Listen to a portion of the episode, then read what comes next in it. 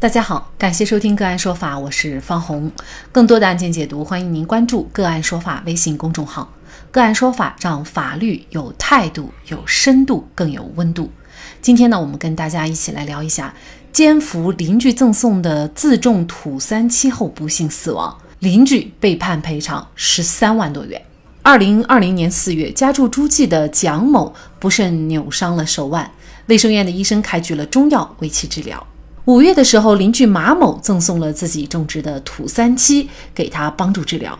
六月，蒋某将邻居送的土三七和医生配制的草药一并煎服几天以后，发现身体越发不适，还出现了腹部胀大等症状。等到七月，蒋某在儿子宣某的陪同下去了医院，先后在诸暨、绍兴、杭州等多家医院诊治了几个月，最终还是医治无效死亡。而死亡记录中载明的死亡诊断为肝小静脉闭塞病，考虑土三七，上消化道出血导致休克窒息死亡。蒋某去世以后，其儿子将蒋某告上法院，认为马某在赠与土三七时未告知服用方法及注意事项，蒋某在服用后引起肝小静脉闭塞症，继而引发肝衰竭、大量肝腹水，最终因消化道出血、失血性休克导致死亡，要求马某承担一半的赔偿责任，相关费用共计七十一万多元。马某被起诉后，辩称自己送土三七给蒋某只是一次邻里之间的无偿帮助，并无主观恶意，并且现有的证据不足以证明土三七和蒋某死亡之间存在唯一直接因果关系。对于蒋某的死亡深表痛惜，但不应该承担赔偿责任。邻居好心赠药，没想到却死了人，邻居到底该不该承担责任？就这相关的法律问题，今天呢，我们就邀请上海市九泽律师事务所朱轩律师和我们一起来聊一下。朱律师您好，啊，主持人你好，嗯，好，感谢朱律师哈。那本案当中啊，这个邻居马某他到底要不要承担责任，在法律上评判的标准是什么呢？这个除非法律有特别的规定呢，在一般情况下呀，我国法律适用的是过错责任原则，就是说承担责任的前提是行为人一定要存在着过错。那么法律上判断这个行为人有没有过错呢？主要是判断这个行为人他在行为时有没有尽到一个审慎的注意的义务。那么他具体要尽到何种程度的义务，要根据行为时的具体情况、他的文化程度、受教育的水平、认知水平以及生活经验来具体分析。那在这个案子里呢，这个土三七啊，也叫菊三七，我们民间常用于治疗跌打损伤等病症，或者是用于保健。它的作用呢和一味中药三七是比较相似的。那三七呢有活血化瘀、调理三高、这个防治心脑血管疾病等等的功效。而土三七呢虽然功效相近，但是有一定的毒性，尤其是啊对这个肝脏的损伤比较大。而且呢这种损害一旦形成呢是无法逆转的。土三七呢也已经是不属于中医药名录中的药物，正规医院呢也都不作为处方药来配置了。因此呢，在本案中，这个马某要不要承担责任，要看他有没有专业的医学知识，对于这个土三七的性质有没有一定了解。而这个马某呢，他能自己去种植土三七，制作土三七，并且对土三七所能起到的作用比较清楚的，那就足以证明这个马某对土三七的性状是有一定的了解。也就是说，马某是知晓土三七的毒副作用的。那因此呢，马某在知晓土三七的毒副作用的情况下，把土三七赠送给蒋某，是存在一定过错的，应当承担一定的责任。但马某觉得他当时是没有恶意哈，也就是说，他其实是为了帮助邻居治好病的，并没有任何要害邻居的意思。而且呢，他又认为他这个土三七到底跟与蒋某的这个死亡之间是不是存在唯一直接的关系？呃，目前呢也没有。足够的证据来证明，他也不希望这样的事情发生。在这，您觉得在这种情况下，他仍然也是要承担责任的吗？对对对，因为在法律上啊，它这个对于因果关系，就是是这个原因能不能导致这个结果这样的一个因果关系的判断是相当复杂并且专业的。我国法律界呢，目前是采用的这个主流学说呀，是一个叫相当因果关系说。那相当因果关系学说认为。不应当要求行为与损害结果之间具有直接的因果关系，只要这个行为人的行为对损害的结果构成适当的条件，那么就应当负责。主张事件和损害之间具有相当的因果关系，必须要符合两个条件：第一个呢，就是说这个事件是损害发生的不可欠缺的条件；第二呢，就是说这个事件实质上增加了损害结果发生的客观可能性。因此呢，根据相当因果关系说，首先应当判断结果发生的条件是不是损害发生的不可欠缺的条件。具体到本案中呢，要判断马某赠送给蒋某土三七的行为是不是致蒋某死亡不可欠缺的条件。也就是说，如果马某没有送土三七给蒋某，那蒋某会不会死亡？这个答案是显而易见的，就是说马某的行为与蒋某的死亡呢是存在事实上的因果关系的。那么，在存在事实上的因果关系的情况下，进一步判断马某的行为是不是实质上增加了蒋某死亡这个损害发生的客观的可能性，应该说是的。即使说马某没有预料到蒋某会大剂量的奸服，那赠与蒋某土三七的这个行为也增加了蒋某死亡的风险。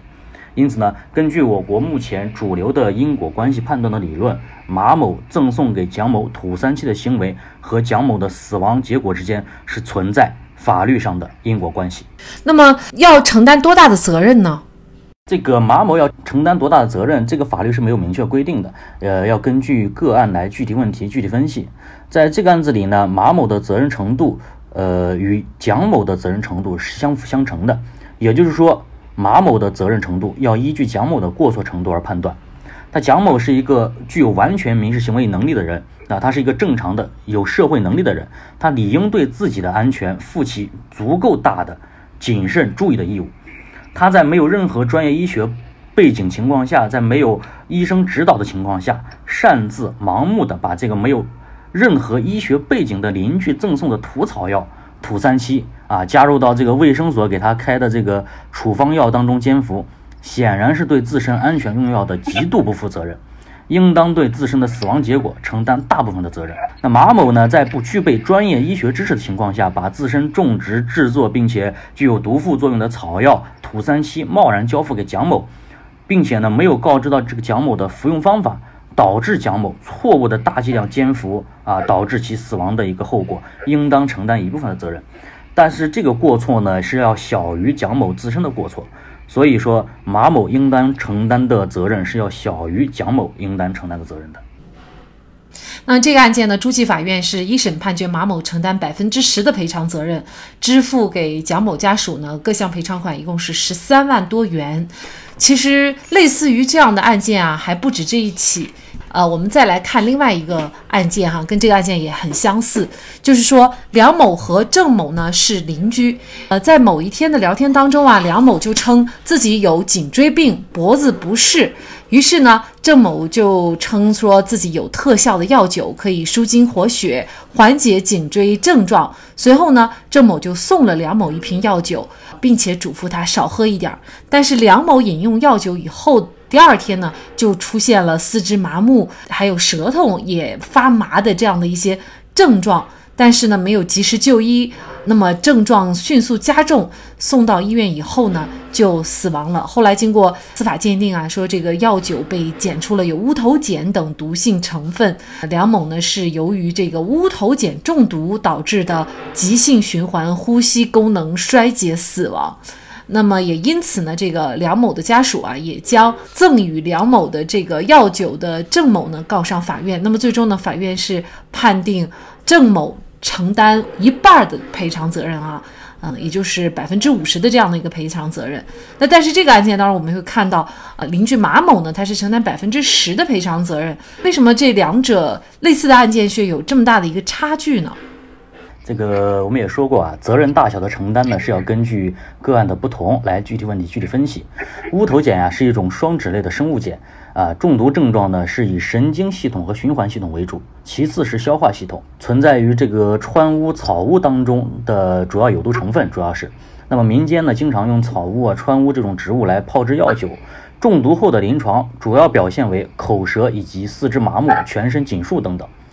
那么朋友之间呢，赠与这个食品酒水是一件非常非常常见的事情。那么一般情况下，我们就是除了关注赠送的这个食品酒水的保质期外，很少有关注食品酒水的其他的安全问题。但郑某与土三七案中的马某一样，作为非医疗专业人士，不了解药酒的毒性和危害，就把这个存在安全隐患的药酒随意的赠与他人，导致梁某死亡，存在一定过错。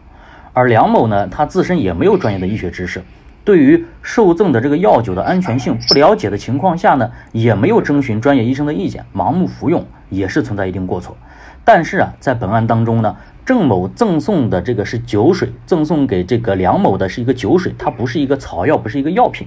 受赠人的注意义务显然是要相对弱很多。那你接受了一个酒水的赠与和接受了一个草药的赠赠与，那是否服用以及怎么样的服用，那么对于我这个正常的人来讲，肯定他的注意义务是不一样的。而梁某呢，也是他没有去到专业的医疗机构进行一个诊治，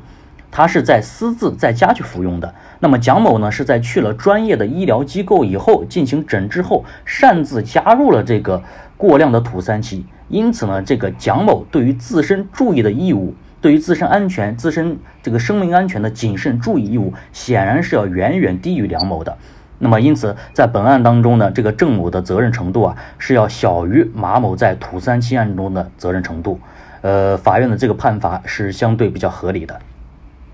那么这也就提醒我们大家，就是邻居朋友哈好心赠送的一些东西，因为我相信很多家里呢都有一些呃所谓的保健品，还有一些啊这种打引号的药品哈，可能药食同源。它有些食物呢，它既可以当做吃，又可以当做来治病。那有些药物呢，可能呢它平常呢也会当保健的来吃。所以你在赠送给朋友的时候，呃，注意一些什么问题才能免除自己的这个法律责任呢？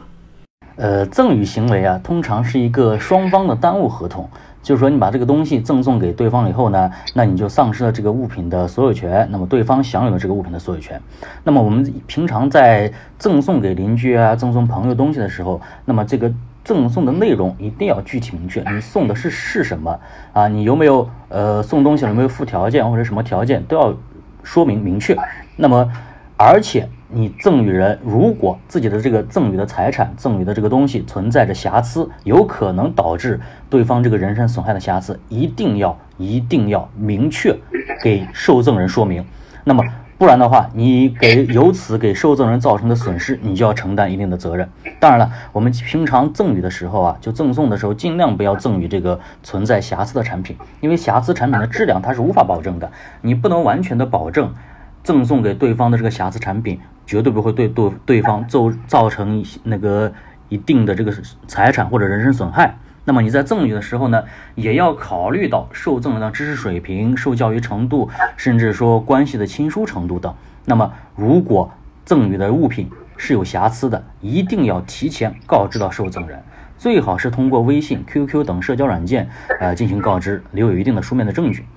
那么以前呢，在海南海口市法院呢，有过一个案例。说邻居六岁的小孩子呢，在自己家门口玩耍，隔壁一个七十多岁老太太啊，出于小好意，给呢小孩子吃了一颗糖果，结果这个小孩子呀被噎到了。但是七十多岁老太太呢又不会用手机，行动也比较迟缓，致使错过了最佳的抢救时机，小孩呢不幸身亡。不得不说啊，这是一个人间的悲剧，一个再寻常不过的行为，导致了两个家庭的支离破碎。